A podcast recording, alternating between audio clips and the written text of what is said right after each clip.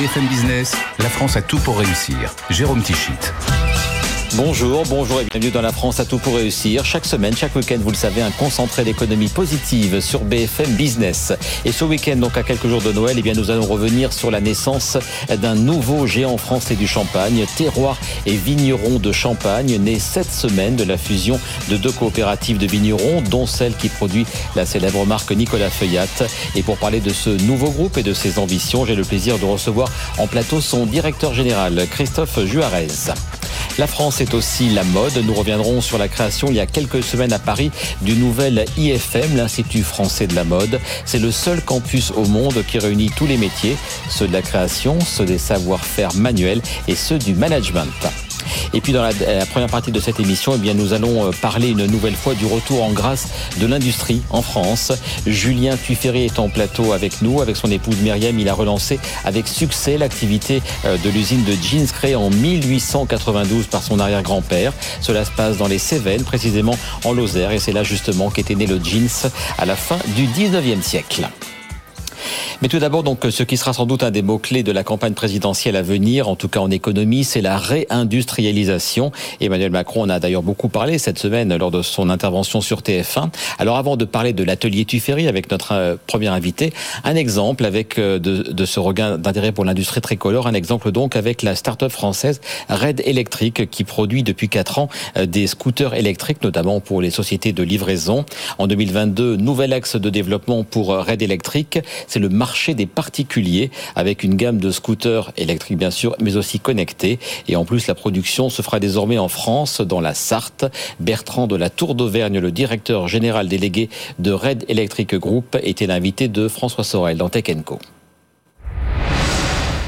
C'est toute la transformation d'une ex-startup en une future, on l'espère en tout cas, on y travaille beaucoup, une future ETI industrielle de croissance française. Et j'insiste sur le mot français. On va y revenir. Euh, on a beaucoup travaillé, évidemment. On a beaucoup recruté. On a recruté des compétences très élevées. Et puis, on a aujourd'hui euh, ce mouvement sociétal d'ampleur que je ne vais pas vous raconter parce que vous connaissez mieux que personne, qui va du thermique vers l'électrique.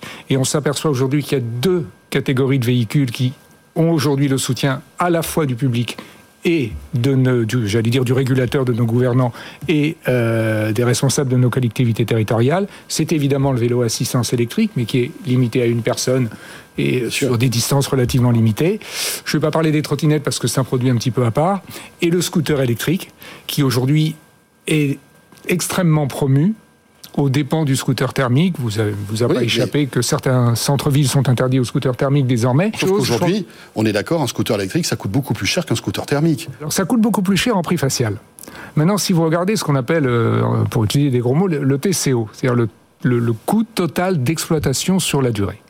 Euh, avec 50 euros d'électricité, vous allez faire 10 000 km. C'est pas tout à fait le même prix que l'essence que vous allez mettre dans votre scooter thermique. L'assurance est grosso modo entre 20 et 30% moins cher. Et surtout, il y a extrêmement peu d'entretien parce qu'il y a extrêmement peu de pièces d'usure. Euh, les pneus, euh, les plaquettes de frein, deux ou trois petites choses comme ça. Et euh, il y a il y a un mouvement européen d'investissement qui est extrêmement important de façon à créer, un, j'allais dire, une, batterie européenne, des capacités de batterie en Europe. Et euh, je pense qu'il y a fort à, à parier que d'ici euh, un an, 18 mois, 24 mois euh, tout au plus, on soit en mesure de pouvoir se produire en cellules de batterie et en batterie en Europe. Alors qu'aujourd'hui, c'est en Asie. Puisqu'on est sur cette notion de relocalisation, oui. ce qui est intéressant, c'est que votre scooter, avant, vous le fabriquiez en Chine.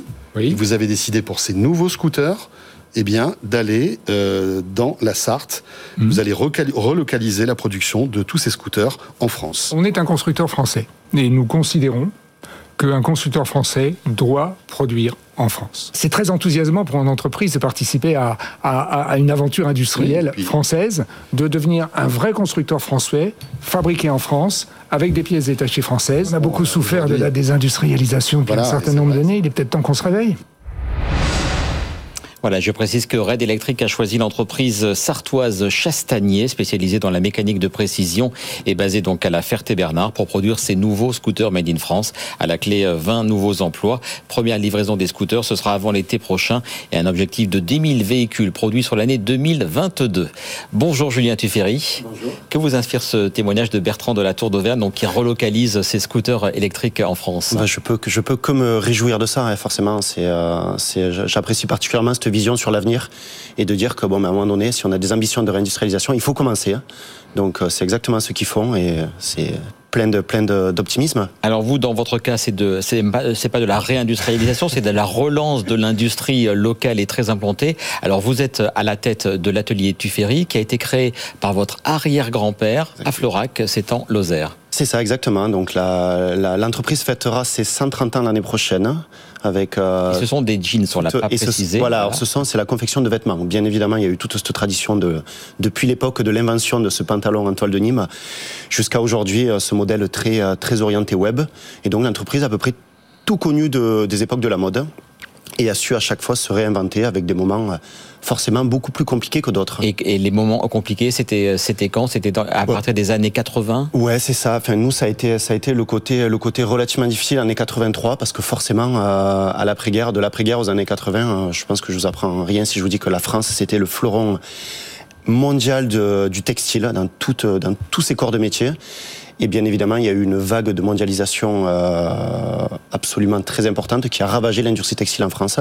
Et Atelier Tuffery, hélas, n'y a, a pas échappé. Et ça a failli même euh, disparaître dans les années 2010 Ah, ça aurait dû disparaître, en fait. Ça, encore une fois, en 2010, euh, Monsieur Tichit qui parlait, de, qui parlait de Made in France, qui parlait de relocalisation, qui parlait de mode responsable, personne.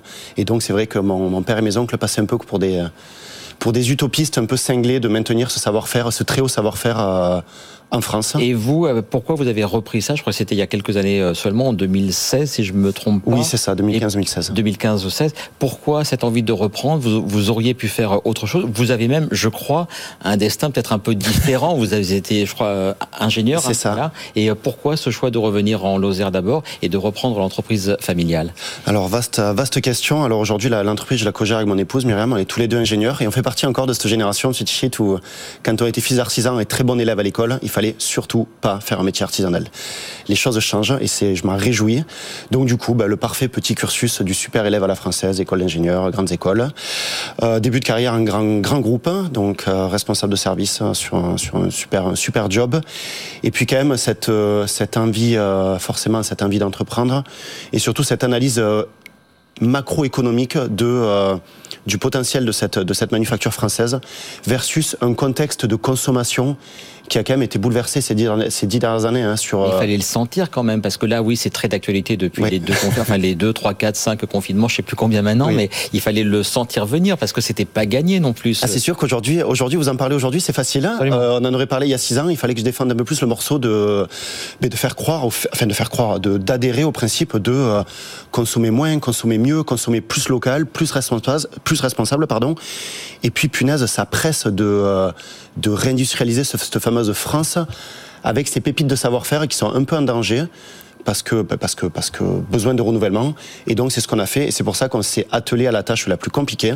La plus facile c'est parfois le marketing, la plus compliquée c'est rebâtir des outils de production en France sur nos territoires puisqu'on parle de la Lozère, on parle des Cévennes. Et le bilan de ces 5 6 ans déjà, est-ce que c'est conforme à ce que vous attendiez? Est-ce que vous avez euh, euh, rencontré des difficultés en termes de recrutement, en termes justement de revitaliser votre site industriel, il a fallu le relancer et, euh, produire plus. C'est quoi les principales difficultés de ces 5 6 dernières années? Alors c'est euh, très conforme, voire même euh, même beaucoup plus euh, beaucoup mieux que ce qu'on avait ce qu'on avait prévu. Même si encore une fois, ce plus gros challenge pour nous, c'est enfin la plus belle des réussites de la maison du Ferry aujourd'hui, c'est celle qui se voit pas. C'est-à-dire c'est l'outil de production qui est en place à Florac aujourd'hui.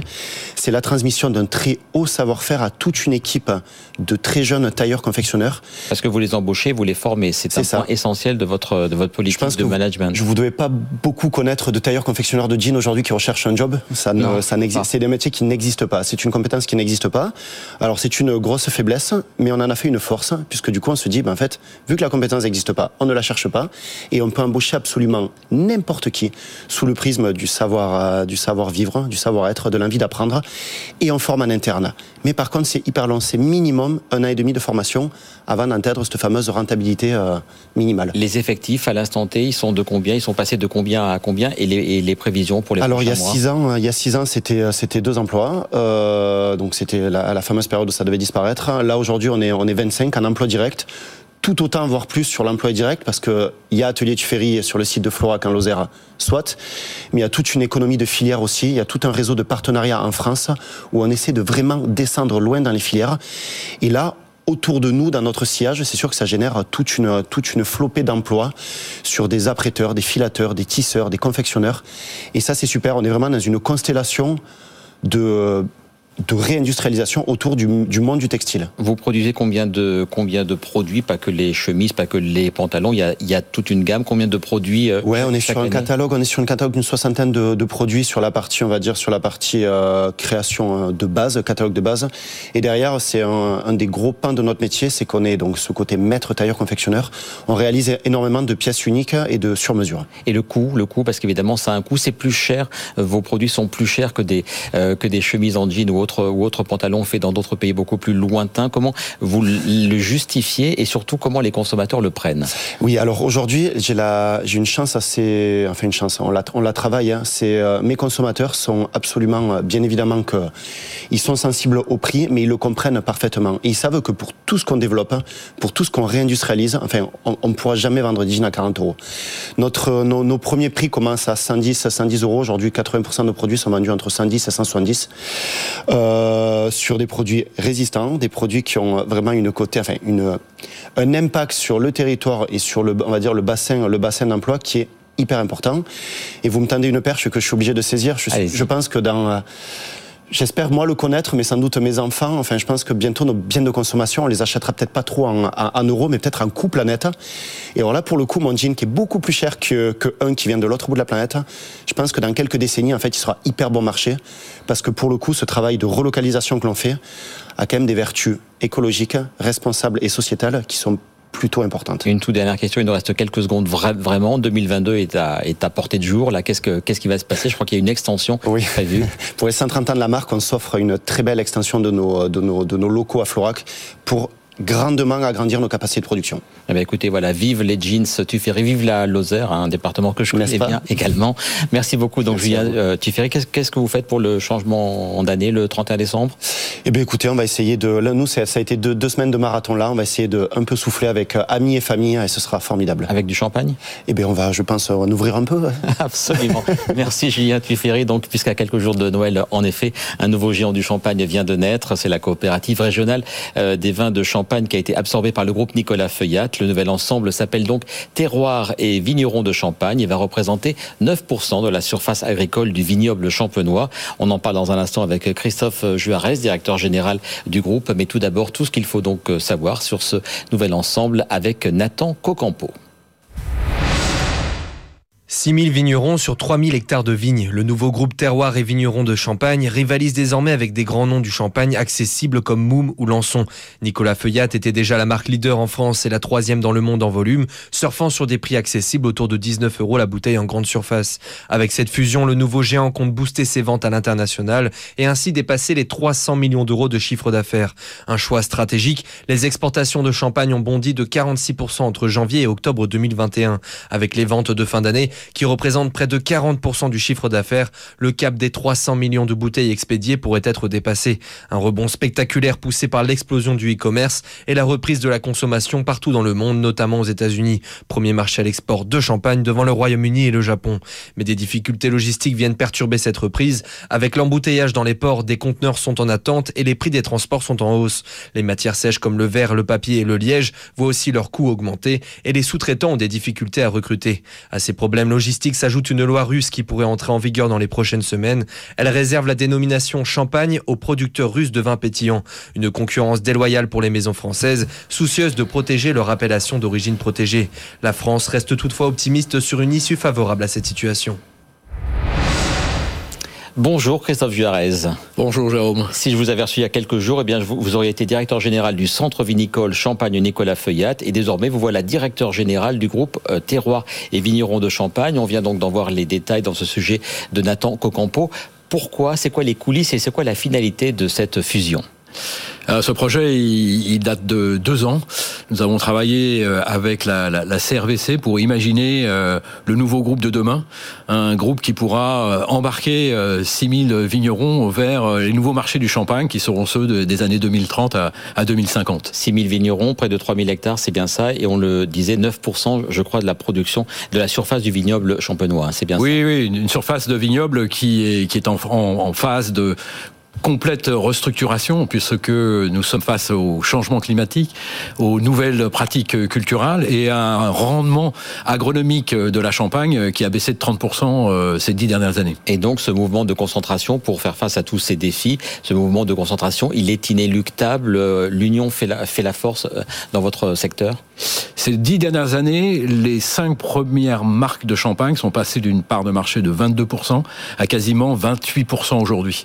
Donc le mouvement de, concentration est en train de, s'engager et il va être euh, inéluctable au vu des ambitions que nous avons tous pour aller à la conquête de marchés internationaux qui sont plus complexes à mettre en œuvre, qui sont plus euh, intensifs en, investissement capitalistique et puis en ressources humaines. Alors parlons de ces marchés euh, à l'heure actuelle pour les, les différentes marques que vous représentez. Euh, le marché français versus le marché international, c'est quel, quel pourcentage? Alors la bascule a eu lieu il y a deux ou trois ans où euh, le marché le marché français est devenu minoritaire par rapport aux, aux marchés internationaux. Donc aujourd'hui, l'international représente 55% des activités de la Champagne et c'est en train de, de croître à très très grande vitesse. Et les nouveaux marchés que vous espérez conquérir, ils sont difficiles à conquérir? Il y a euh, on l'a vu dans le sujet, il y a des pays euh, qui ont du mal à reconnaître euh, notre AOC, qui ont du mal à reconnaître l'appellation Champagne. Est-ce que c'est ça aussi un de, vos combats dans les prochaines années, c'est imposer cette marque et cette AOC Champagne? Alors cette AOC Champagne, elle fait partie d'un ensemble, l'ensemble de tous les vins effervescents qui sont produits dans le monde.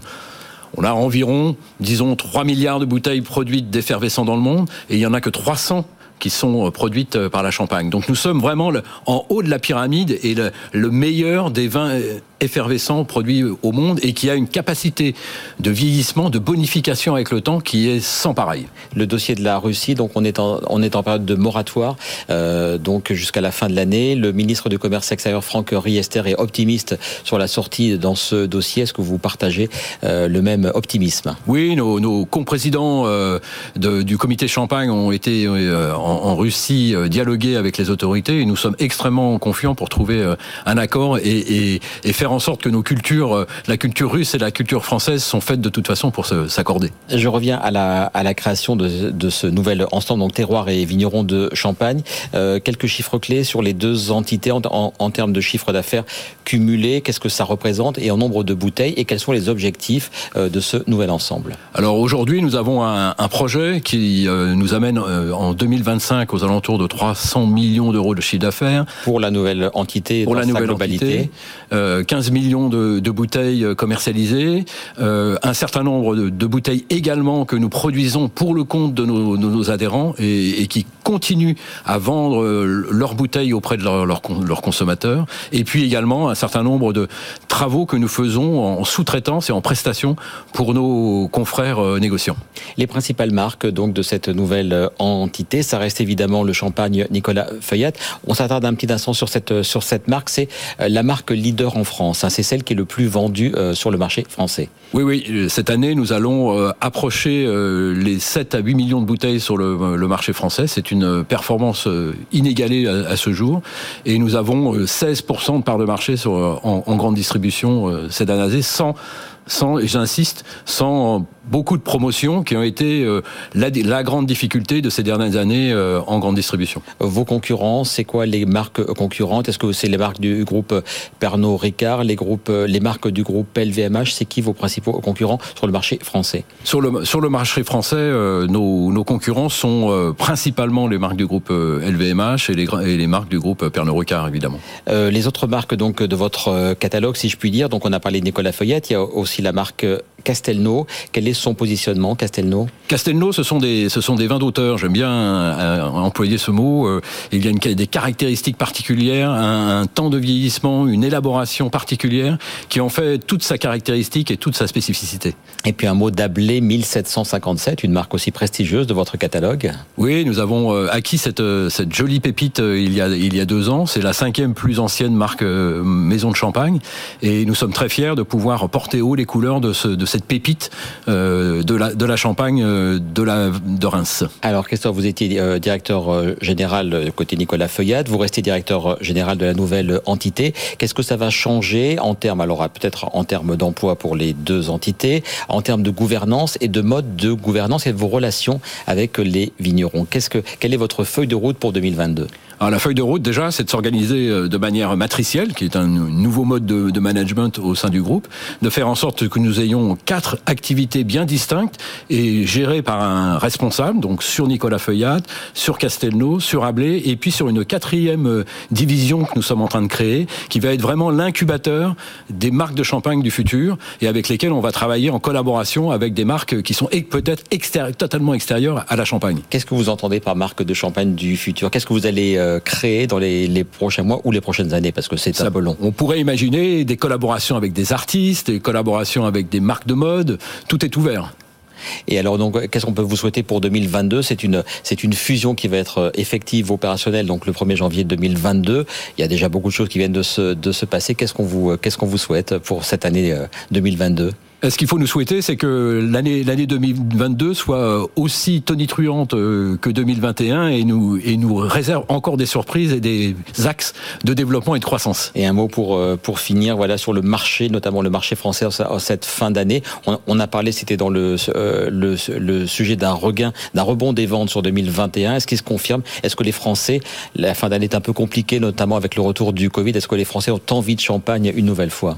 Incontestablement, incontestablement les ventes, sont en croissance de plus de 25% sur le marché français. C'est absolument exceptionnel et c'est du jamais vu. Et comme on lit donc toujours évidemment avec modération. Merci beaucoup donc Christophe Juarez d'avoir été l'invité de la France à tout pour réussir, nouveau directeur général, plutôt directeur général de la nouvelle entité euh, terroir et vigneron de Champagne. Longue vie à cette euh, à ce nouvel ensemble. Merci. Oh, eh bien la France et le champagne, c'est le vin, c'est euh, la bonne cuisine et c'est aussi la mode. Pour terminer cette émission, eh bien on va revenir sur l'inauguration il y a tout juste un mois, c'était le 24 novembre du nouveau campus de l'IFM, l'Institut français de la mode à Paris. Objectif créé à la fois et c'est unique au monde un site de 8000 mètres carrés qui forment à la fois au métier de la création, à ceux des savoir-faire manuels ou encore au métier du management. 1000 étudiants sont réunis sur ce nouveau campus, dont 30% d'étrangers. Xavier Romaté, qui est le directeur général de l'IFM, était récemment l'invité d'Edwige Chevrillon dans le grand journal de l'économie.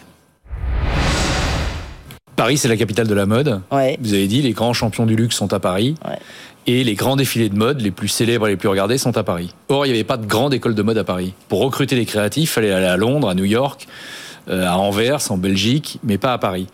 Et donc, les grandes maisons et toute la profession s'est réunie pour dire, bah, c'est pas normal qu'il n'y ait pas d'école de mode à Paris. Donc on va créer une grande école de mode. Bah, il y en avait une un peu, quand même. Bah, il y en avait une qui était, il y avait une école de management, il y avait une école qui était une école qui formait des modélistes, des couturiers, mais il n'y avait pas de grande école qui formait à tous les métiers de la mode. Mm. Et la nouveauté de l'IFM, c'est d'avoir réuni dans un lieu unique, un campus qui a été inauguré euh, par Bruno Le Maire il y a trois jours, et l'ensemble des acteurs de l'économie française, campus de 8 mètres carrés, 1000 étudiants, avec un tiers d'étudiants qui sont des étudiants qui font le travail de la main, le savoir-faire, un tiers d'étudiants qui font le travail de, du cœur, c'est-à-dire le, le, tous les métiers de la création, et un tiers d'étudiants qui font le travail de l'esprit, c'est-à-dire c'est euh, tous les métiers de management. Et c'est la première école au monde où il y a ces trois filières qui sont réunies dans un lieu unique. Ça n'existe pas dans aucun pays du monde. Et donc on a effectivement en France une école de mode unique au monde, avec un objectif, c'est que cette école devienne une école de réputation mondiale. Oui, bah, si, elle fait quand même la chambre syndicale de la couture parisienne, qui avait fait Yves Saint Laurent quand même. Yves, Saint Laurent était un modéliste, c'est-à-dire qu'il a fait la couture. Et donc on a repris l'école de, la chambre syndicale, fusionné avec l'IFM qui faisait plutôt du management. La création était un peu marginale dans les deux et on a mis la création au cœur de notre nouveau projet. Il faut qu'on impose une patte qui soit une patte de la couture parisienne. Paris est la seule capitale de la mode à avoir des défilés haute couture. Donc il y a un savoir-faire, il y a une tradition et il faut marier trois choses qui sont, euh, me semble-t-il, très complémentaires. Le stylisme, qu'il faut pousser à l'extrême le modélisme et la couture parce qu'il faut avoir des savoir-faire, et ce qu'on appelle de façon un peu désuète les humanités et la culture parce que les grands créateurs, parce que les managers de la mode demain, ils doivent être inspirés par euh, le mélange des arts, de l'histoire, de la culture. Et ça, c'est très important. c'est les fondements et les piliers de notre éducation. Est-ce qu'il y a des problèmes de recrutement ou au contraire, vous cherchez des gens euh, Oui. Est-ce que le, la luxe, le luxe est un secteur euh, porteur un, en termes d'emploi? C'est un secteur extrêmement porteur. 600 000 emplois rien qu'en France. 150 milliards d'euros de, de, de, de, chiffre d'affaires cumulé, donc c'est un secteur économique extrêmement important. Et il y a des emplois en tension, et notamment tous les emplois qui sont les emplois liés euh, à, à l'apprentissage et aux petites mains. Il faut absolument développer en France, et ça a été sacrifié, le travail manuel, l'éducation manuelle, euh, que ce soit pour le textile ou pour la maroquinerie. Et malheureusement, on a sacrifié la valeur du travail des mains depuis des années. Dieu soit loué avec l'apprentissage qui a été euh, développé fortement depuis, des, depuis quelques mois, pardon, euh, on arrive à retrouver une appétence. Mais les grandes maisons ont besoin d'attirer des gens qui ont des facultés et un talent manuel eh bien voilà, donc on vous l'a montré une nouvelle fois dans cette émission, que ce soit dans le domaine de la mode, dans le textile, dans la mécanique de précision et bien sûr dans le champagne. Eh bien la France a vraiment tout pour réussir. C'est ce qu'on montre au quotidien chaque week-end depuis plus de 5 ans maintenant sur BFM Business. On se retrouve le week-end prochain, ce sera le week-end de Noël, pour une émission spéciale où nous reviendrons sur l'explosion du nombre de licornes en France en 2021. D'ici là, je vous souhaite de très belles fêtes de fin d'année, de un très joyeux Noël. On se retrouve donc le week-end prochain. À très vite sur BFM Business. BFM Business, la France a tout pour réussir.